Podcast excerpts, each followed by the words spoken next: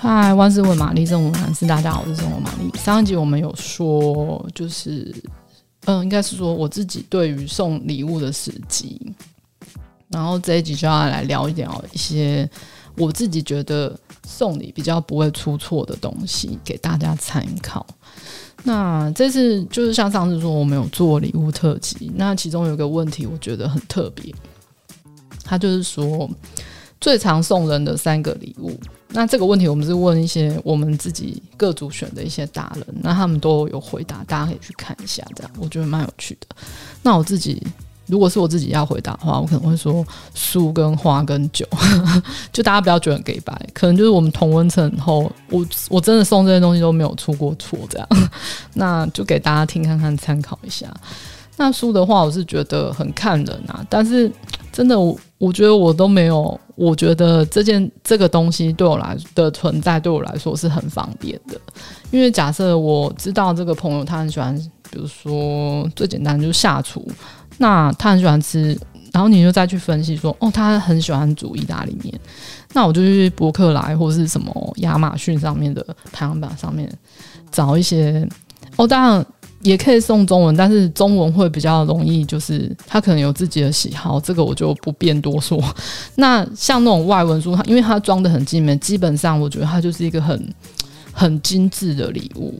然后不是瓶装的。我就是因为外国的那个食谱都是做得很精致、很漂亮，然后很厚这样子，然后照片也很精美，所以我通常就是会去亚马逊上面。哦，好，现在就是有一本。意大利面的书可能在排行榜第一名，然后是最新最热门。那然后我觉得也很看起来也很漂亮。好，那我就买这一本，就送他，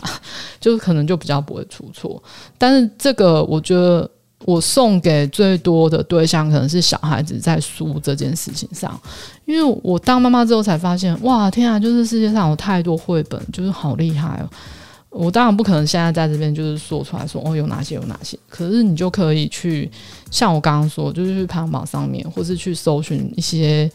有在钻研那些绘本的粉丝页好了，然后去找一些内容，然后可能很适合这个年龄层的小朋友，所以这个是一个很棒的选择，就是书，因为书有太多种类了，大家可以试看看这样。那花的话，就是当我真的完全没有想法的时候。我觉得就是去长辈家，或是女友家，就是他就是一个可能不会那么受欢迎，可是至少他就是也不会失礼的东西。那唯一要注意就是，可能说你送你的对象，就是他如果年纪有大，你可能你不可能送他 一束百花，就是这时候你就是可能要咨询一下花店。那可能可以跟他说一下哦，我送 的对象是谁？那我可能需要怎么样、什么什么样那样需求？当然还有预算嘛，对，所以这个其实很重要，就是找一间有 sense 的花店。那酒的话，就是真的是因为我同温层后，那朋友都很会吃东西，那而且吃饭喝酒就是天经地义，对不对？那通常我们这些朋友聚在一起，有很有可能都是因为啊，谁谁谁生日。那这时候一定就会约吃饭、约餐厅。那我发现，就是我这样聚餐下，我就发现，诶，就是大家好像对于不甜的白酒跟呃气泡酒的那个接受度会比较高，而且我觉得他们也算是比较百搭，就是不管是吃台菜或者西菜，就是都可以搭配这样子。嗯、就是最后的话，我是觉得。像这些礼物啊，如果你再附上，他他们都不会是太贵这种太贵重的东西，就是也没有负担，我觉得很合理的东西。那我觉得也可以再加上一张小小的卡片，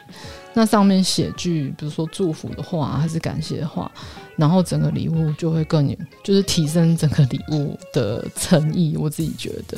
那希望大家有从上面得到一些安全的礼物的灵感。